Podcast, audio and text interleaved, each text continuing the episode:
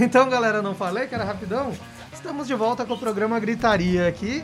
E agora, já na bancada, temos o Serginho aqui. Muito boa noite, Serginho. Boa noite, pessoal do Gritaria, audiência. É um prazer inenarrável usando as palavras do pessoal aqui da, da banca. E antes de apresentar o nosso convidado principal, eu quero contar uma historinha aqui. Era 6 de setembro de 2018. Estávamos eu, Lu e o Edu num tributo a Júpiter Maçã em Porto Alegre, No no Bar Bar, Ocidente. Ocidente, conduzido pelo Império Darlan, do Dalan e do Carlinhos Carneiro. E pra quem não sabe, eu faço aniversário no dia 3 de setembro, três dias depois do meu aniversário. No meio do show, o Carlinhos pega o microfone e começa a dar parabéns e apontar bem pra onde a gente tava. Exatamente pra onde a gente tava ali. Eu fiquei olhando, ué, será que o cara sabe do meu aniversário? Mas como que ele vai saber do meu aniversário? O Luan ficou me olhando com uma cara, o que que tá acontecendo, né? Eu fiquei até... Quando vê, ele aponta e fala o nome de uma pessoa que tava atrás de mim. Que faz aniversário um dia depois que eu, no dia 4 de setembro. Por que eu conto essa história? Porque essa pessoa que tava exatamente atrás de nós tá aqui hoje na escuta com nós. Duda Calvin, seja muito bem-vindo ao programa Gritaria. Os virginianos são os melhores. E aí, Duda, como é que tá as coisas por aí durante essa pandemia?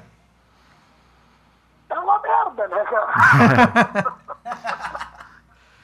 Mas, tipo, vamos né? Não tem muito o que fazer.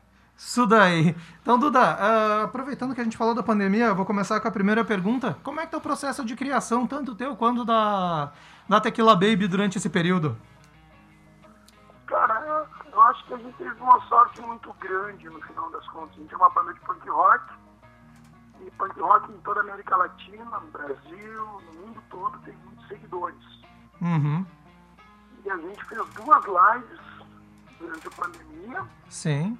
foram muito legais. A primeira passou de 250 mil visualizações, a segunda já saiu com 300 mil visualizações. Ou seja, para o punk rock não está acontecendo show físico, né, na rua, nos palcos, mas os shows virtuais cada vez estão trazendo mais pessoas. Só aí. A gente também está aproveitando a pandemia e a gente comemorando os 25 anos de Tequila Baby. A gente fez uma versão acústica de velhas fotos que a gente lançou ali por março. E Uhum. agora os fãs da Tequila, todo mundo filmou, né, fez filmagens cantando a música e esse clipe já está finalizado e vai agora em agosto pro ar. Sim. E também a gente está lançando uma música nova final de agosto, ou seja, está produzindo durante a pandemia. Eu acho que o músico não consegue parar. Não consegue, né? Vocês aí na rádio não conseguem parar. Ah, Certeza. As pessoas querem ouvir novidades. Eu acho que é um momento, por incrível que pareça, um momento que propício para lançar coisas novas, porque tem muita gente prestando atenção. Isso daí. certeza. Vou, Agora, Duda, vou passar para nossa bancada e interagir contigo um pouco, começando pelo nosso querido Luan Oliveira. Duda, pra- prazer falar contigo.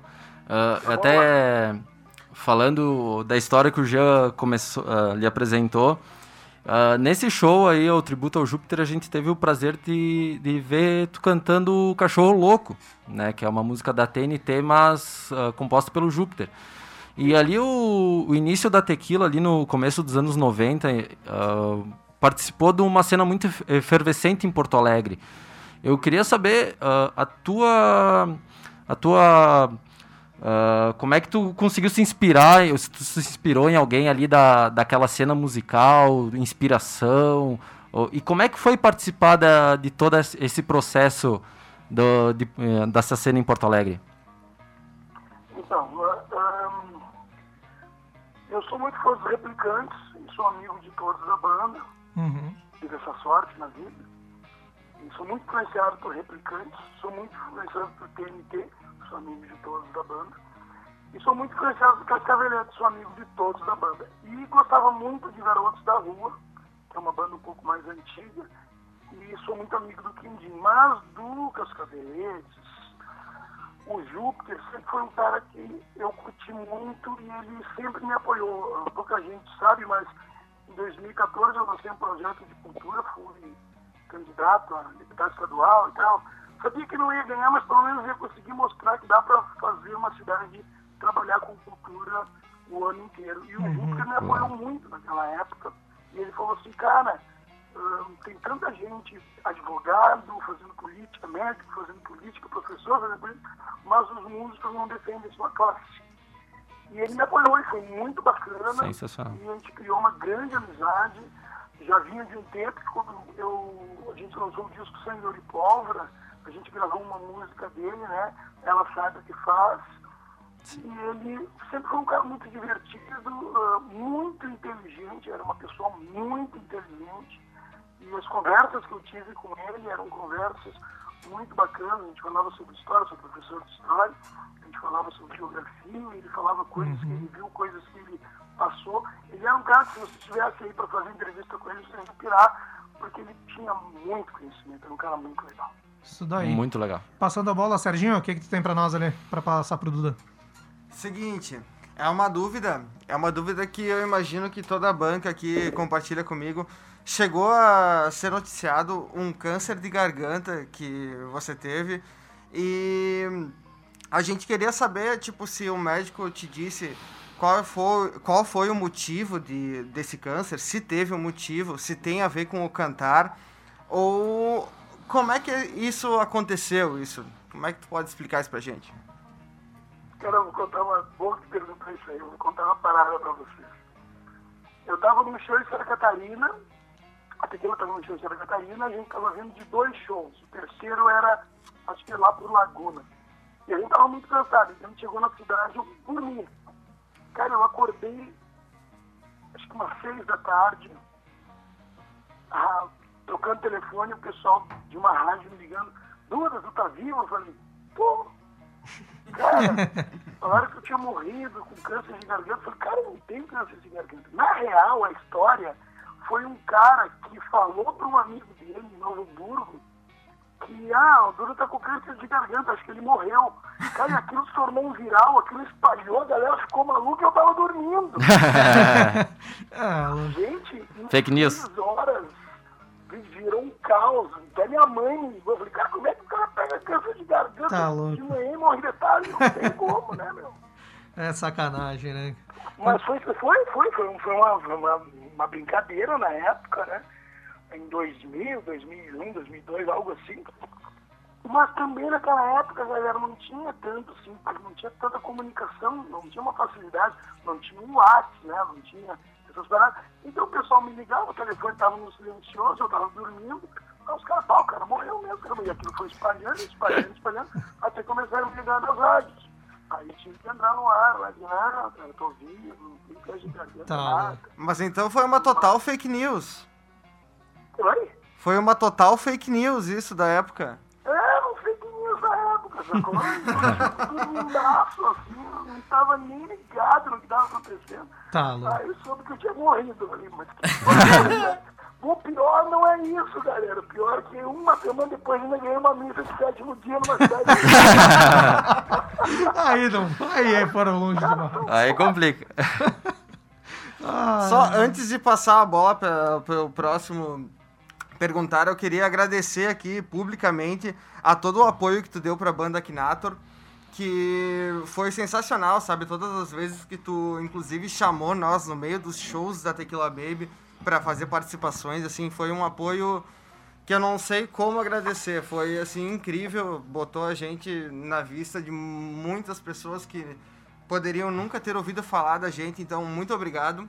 A Akinator te agradece por isso. E segue o baile, próxima pergunta. Lê, talvez. Viu, Duda? Em primeiro lugar, assim, cara, eu queria dizer que pra mim é uma honra enorme estar te entrevistando, porque eu nasci em 95, isso é depois da primeira demo do Tequila. E, cara, lá em 2000 eu conheci vocês pelo meu irmão, que na época tinha 15 anos, e ele se trancava no carro do meu irmão pra eu ouvir o primeiro, primeiro álbum de vocês, o Tequila Baby.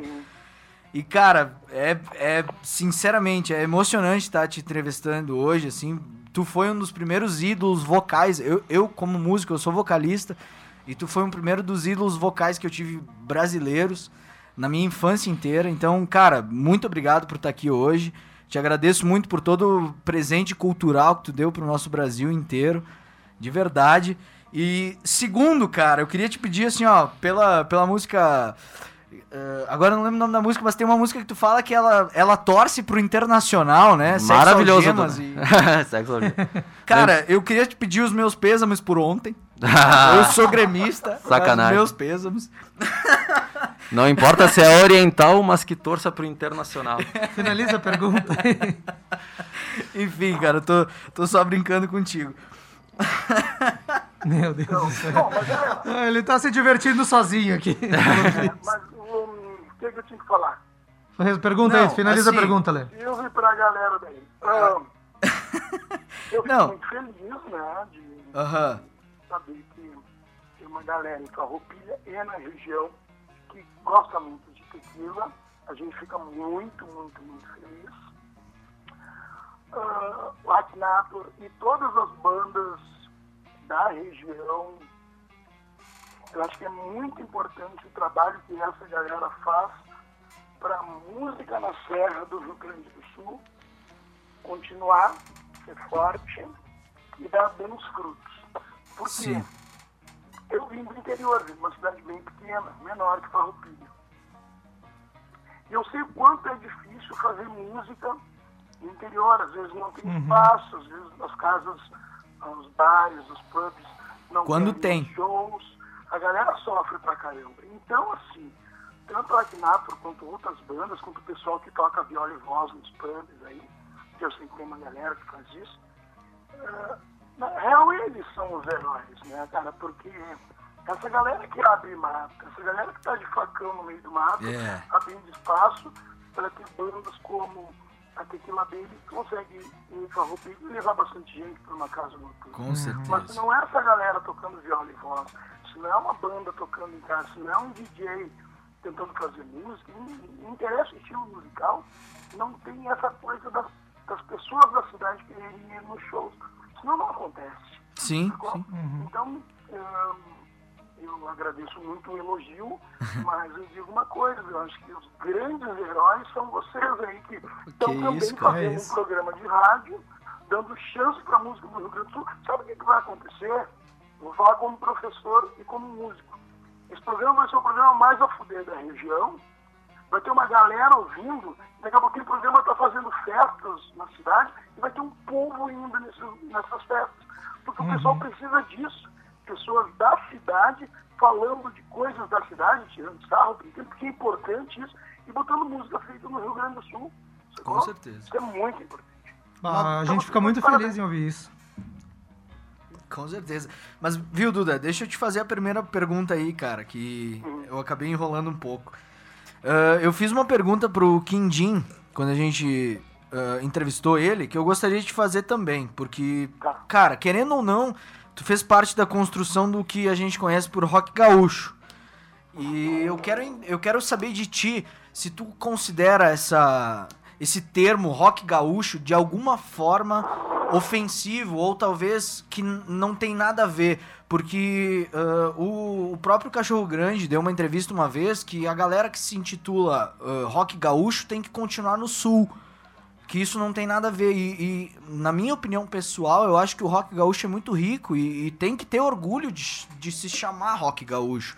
De ter a notoriedade de que no Brasil a gente teve um, um, um momento, a gente teve um, um, um altar, entende? Eu queria saber de ti, se tu acha que a- a- o termo rock gaúcho é de alguma forma, qualquer forma, eh, diminutivo para as bandas Ou que. prejudicial. Deixa eu te fazer uma outra pergunta. Quantas pessoas tem aí na sala ao total? Eu tô com sete pessoas agora. Então vamos fazer o seguinte. Das sete pessoas aí, levanta a mão quem acha fuder o termo rock gaúcho. E me diz quantas pessoas levantaram a mão. Todas. Todas, é, todas. Então, então é fuder esse rock gaúcho. Foda-se, vamos nessa. Foda-se. Isso daí. O. Duda, o Edu vai sair aqui do bastidor pra te fazer uma perguntinha também. Edu, contigo. Oi, aí, Duda, beleza? Grande honra trocar uma ideia contigo, meu cara. Manda seguinte, eu queria te pedir, meu, ah, ah, sendo um cara politizado, meu, como é que tu tá se sentindo? Como é que tu tá acordando de manhã com, com essa onda de, de notícia pesada, notícia negativa todo dia? Crise da saúde, com crise política, ah, um músico vivendo num país sem Ministério da, da, da Cultura. Como é, que tu tá, como é que tu tá lidando com isso? Isso te derruba? Isso Tu tem, tu tem que fazer alguma coisa para lidar com isso? Cara, eu acho, eu acho que a gente tá num momento. Tá ruim pra todo mundo, né? A gente tem pandemia, a galera tá com pouca grana, o pessoal tá sem trabalho. Eu sou professor, os professores também não estão dando aula. Tá complicado para todo mundo. Mas o que, que eu faço? Eu boto uma música bem alta, faço um chimarrão, faço um café, tomo e toco a vida, né? Porque a gente vai ter que viver, a gente vai ter que sobreviver. E eu espero que, que programas como o de vocês, os músicos do estado do Rio Grande do Sul, os músicos brasileiros, os artistas no geral, aproveitem esse momento e criem, cara. Vamos criar. Se quer falar de coisas para levantar o moral da galera, galera, fala. Se quer falar de algum problema pessoal e fazer uma música bonita sobre isso, faz. Porque é nos momentos de crise, é nos momentos de deprê, é que as coisas mais a fuder, tá entendendo? Uhum. Eu acho que politicamente a gente está num, num momento muito complicado. Mas também é nesse momento que tem que ter boas ideias. Sabe, tem uma frase antiga que eu acho que combina com muita coisa. Boas ideias se fazem de barriga vazia. Sacou? Seguindo então, Duda. Ah, o Edu tocou no assunto política e o Luan, acho que foi quando perguntou, o Serginho, não vou lembrar agora, que comentou e na tua resposta tu falou que tentou em 2016 a deputada estadual. E daí, É, a- 2014. 2014, desculpa. Ah, tu comentaste que a tua ideia era fazer a cidade viver de cultura o ano inteiro. A minha pergunta seria o objetivo que tu entrou. Como tu já respondeu ela, eu vou mudar um pouquinho a pergunta. Tu entrou, tu viveu tudo isso que aconteceu no bastidor da política, campanha e, e todo, bom, tudo que a gente sabe o que acontece. Tu se arrepende de ter feito parte, não de ter tentado lutar pela cultura, mas de ter se envolvido de, nessa forma da política? Não, foi muito boa a campanha. Não peguei, não tive doação de dinheiro público, não tive doação de empresa. A galera pedia adesivo. Gastei 6 mil reais na campanha, que era o dinheiro que eu tinha. Sim. Fiz um monte de adesivo, a galera do interior pedia para colar nos carros. Eu fiz só três propostas, que era... Primeiro era a gente tinha que saber quantas pessoas trabalhavam com arte na cidade de Farroupilha, por exemplo. Uhum. Aí, digamos que, somando todo mundo, todos os meios artísticos, devia dar umas 300 pessoas. Bom, 300 pessoas que conseguem fazer, gerar alguma coisa com a arte, faz com que o governo possa trabalhar com projetos de cultura para que essas pessoas consigam captar essa grana em eventos de rua. Como? Chegando para as empresas, dizendo, olha, a gente vai fazer isso, vamos botar cerveja artesanal, vamos botar comida de, de rua, food truck, e isso vai pagar o evento. Então, não ia mexer com dinheiro público, Sim. mexia com o pessoal que queria botar ah, seus produtos para vender no evento, na rua. E isso era dividido entre as bandas, uma porcentagem do lucro. Mas isso já acontece em outros lugares do mundo há muito tempo, eu não inventei nada, eu só copiei uma coisa que já rolava na Europa, que já rolava nos Estados Sim. Unidos, que já rolava em alguns lugares, que é conseguir fazer cultura, né, tanto teatro, cinema, fotografia, música, né, que mexe com uma multidão muito grande, na rua.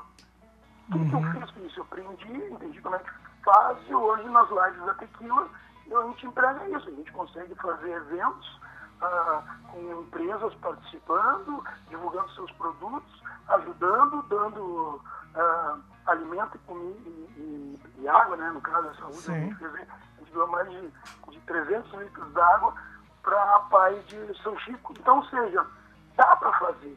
O que precisa é fazer uma boa divulgação. Com E na- certeza. na- e o mais engraçado quando eu ia fazer eh, palestra, eu ensinava o pessoal a fazer divulgação. Ó, é assim, assim que faz, assim que faz.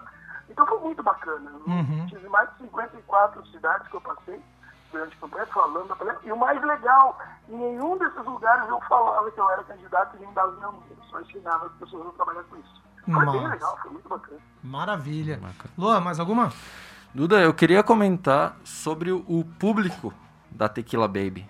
Que, sem dúvida nenhuma, a Tequila Baby tem um público dos mais fiéis do Brasil inteiro. Não é do Rio Grande do Sul, é do Brasil inteiro. Inclusive, eu tenho um exemplo que eu, o Jean aqui da mesa, a gente foi no, no festival do Tio Remy, ah, lá em Igrejinha, em 2014 ou 13, 2013. E a Tequila fez o show às 4 da manhã, depois de Graforréia, Vera Louca, só banda boa e a galera ficou às quatro da manhã para ver o show da Tequila Baby. Eu queria, ah, eu queria saber de ti, Duda, além de como tu se sente, né, de ter esse público fiel, se, se de alguma maneira isso foi pensado, se foi trabalhado ou foi acontecendo de uma maneira natural.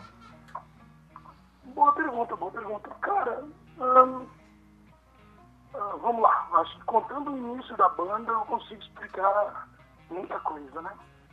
Eu era professor dentro da Universidade Federal do Rio Grande do Sul, uhum. num colégio chamado Aplicação, era um bolsista.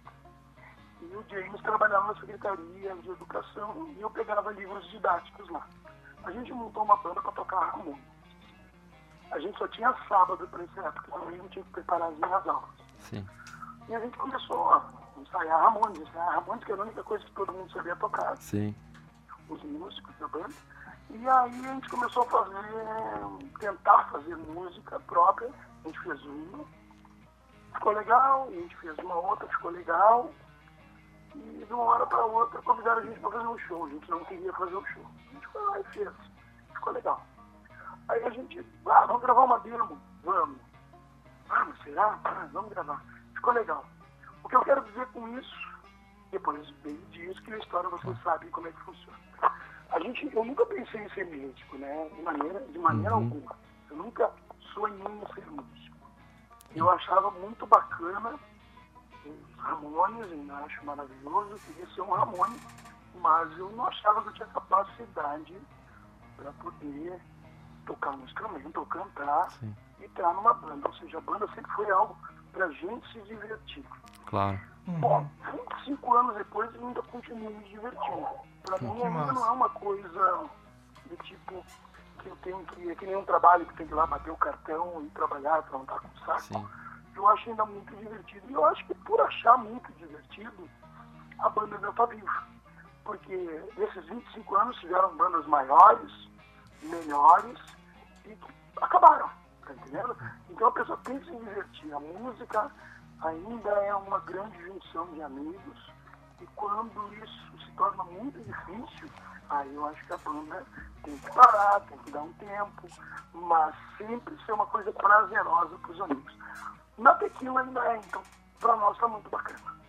Muito, muito importante escutar isso de ti, Duda. Serginho, tu queria um minutinho ali? É, eu queria fazer uma observação bem rápida a respeito lá, ainda lá do, do Grenal, por mais controverso que tenha sido acontecer nesse momento, é, o Rio Grande do Sul ainda respira o Grenal. E eu queria só comentar que eu, como vocalista da banda cover de Tequila Baby, Akinator, que depois lançou assim músicas próprias, mas enfim, a gente começou com músicas com um cover de Tequila Baby. E uh, o momento que eu cantava Sexo Gemas e Cinta Liga naquela parte é, não importa se é oriental. Não importa se é oriental, desde que torça pro internacional. É como tu canta. Eu cantava ou que torça pro internacional. eu, como gremista, cantava assim. Mas enfim, é legal essa, essa virada de chave. Só queria comentar. Lê. tu sabe, Opa, tu sabe que um, tem uma galera que nessa parte fala, mas que torça pro Grêmio imortal. muito boa, muito, boa, muito boa. Melhor ainda, olha só. Prefiro a original. Eu acho bacana porque assim, ó, os caras pensam que a tequila é uma banda de colorados. É só eu que sou colorado. só o cara que então, fala. Então, quando os caras cantam umas que torcem pro eu acho bacana, porque bomba é uma coisa de Rio Grande do Sul, as pessoas defendem suas coisas dos clubes. E é legal que tenha isso no show e não fique falando ah, só Inter ou só Grêmio, mas que tenha essa liberdade das pessoas poderem brincar com a música sem ser aquela coisa de ah, agora vou brigar com o cara porque ele cantou internacional ou porque ele cantou Grêmio Imortal. Não, porque o rock não, não se apega a isso. Uhum. Então eu acho isso bacana. Vai a galera de camisa do Grêmio no show, vai a galera de camisa do Inter, vai a galera de camisa do, do Caxias, do Juventude, Vai pouca gente com a camisa do Brasil de Farroupilha, mas um dia que algum apareça. Né? Tudo aí. Aliás, eu já toquei com a camisa do Brasil de Farroupilha no show agora. Que Mas, olha, Acho que foi o único, Duda. Fui o único, cara. Eu toquei, era hum, no estádio das Castanheiras, é isso? Isso, isso. E aí me deram uma camiseta do Brasil de Farroupilha, verde e vermelha, eu toquei com a camisa. Muito legal. Eu, Duda, nós temos uma coisa em comum. Também sou o único colorado da mesa. então eu sei como é que é. Então, Lê, finaliza aí Vamos pra lá, nós. cara. Duda, eu tinha mais três perguntas pra te fazer, mas eu vou fazer só uma porque a gente tá estourando o tempo.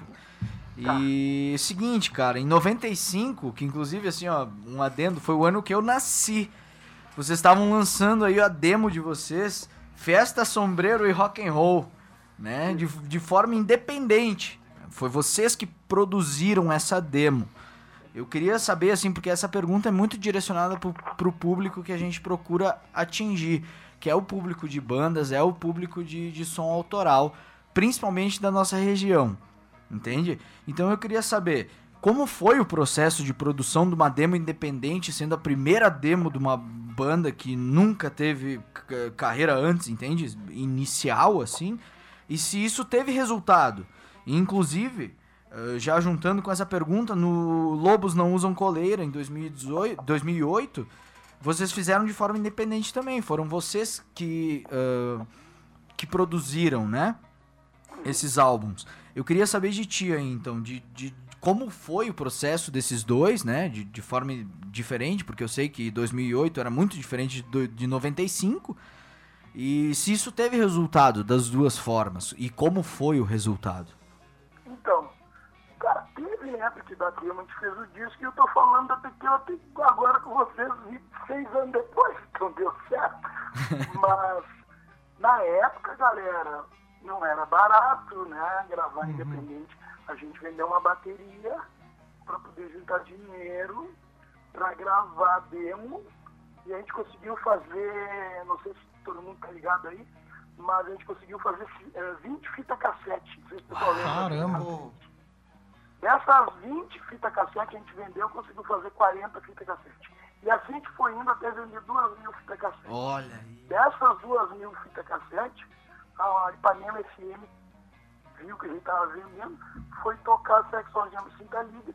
E aí a gravadora City, em 95 para 96, chamou a gente, perguntou se a gente queria gravar um disco. A gente falou, claro, né? E aí gravamos o disco. Bom, naquela época não era barato. Quando a gente gravou, anos depois do Novo Novo Correio, já tinham os home studios, estúdios menores. Então hoje, na real, hoje, tá mais barato para uma banda Uhum. gravar um disco, né? Ou uma demo, enfim, do que naquela época. Na época era um pouco mais caro. E o mais complicado não era nem gravar, era como divulgar, né? Porque um CD, fazer um CD, ah, ter- gravar um CD em casa era quase impossível, era muito caro. Então a gente gravava fita cassete. Hoje nem precisa do CD, hoje a música é digital, então tecnicamente ela é mais fácil de divulgar. Mas é um é que tá, tecnicamente falando. Na prática, a pessoa tem que ter um- uma disciplina de divulgação diária e a gente desenvolve isso na Tequila, a pessoa que segue a gente lá no Instagram, Tequila Bíblia Oficial, vê diariamente divulgação, que as bandas às vezes, e infelizmente Luiz, as bandas não fazem essa divulgação diária. E é uma coisa que eu acho que é uma pena, porque assim, ó, às vezes tu quer ouvir uma música da banda, mas às vezes tu quer ver uma foto da banda ah, em casa, ou no ônibus, ou uma foto do cotidiano. Às vezes é uma foto assim é uma divulgação tão boa quanto uma música, porque as pessoas querem ver coisas diferentes. Então a dica que eu dou para todo mundo aí, para os artistas de Farroupilha e região, é que façam divulgação diária, divulguem as coisas que pensam, que sentem, marquem fotos, mas divulguem-se diariamente, porque as pessoas vão ver que vocês estão vivos e produzindo o tempo inteiro. Isso daí. Duda, passar pro Edu aí que tem, quer finalizar ali. Ô, Duda, eu ia te pedir exatamente isso. Tu tinha dicas pra, pra galera jovem, mas já que tu, tu falou, eu quero te pedir só um favor, meu querido. Manda aquele parabéns bonito pra, pra minha namorada que tá de aniversário. ah, eu te- quero ganhar uns pontos no banco. não, tá, tá certo, tá certo. Tava, é fã de tequila, tava escutando, tava escutando e cantando quando eu saí de casa. Qual é o nome dela? Bruna, Bruna, que é Duda Calvi da Tequila Baby, um super, um feliz aniversário. Feito! Valeu, Duda. Sensacional, sensacional. Palmas pro Duda Calvin, senhores. Duda, Agradecer a tua participação aqui no programa Gritaria. Uma honra pra gente conversar contigo hoje. E com certeza a gente no futuro volta a repetir uma entrevista com muito assunto pra gente comentar ainda.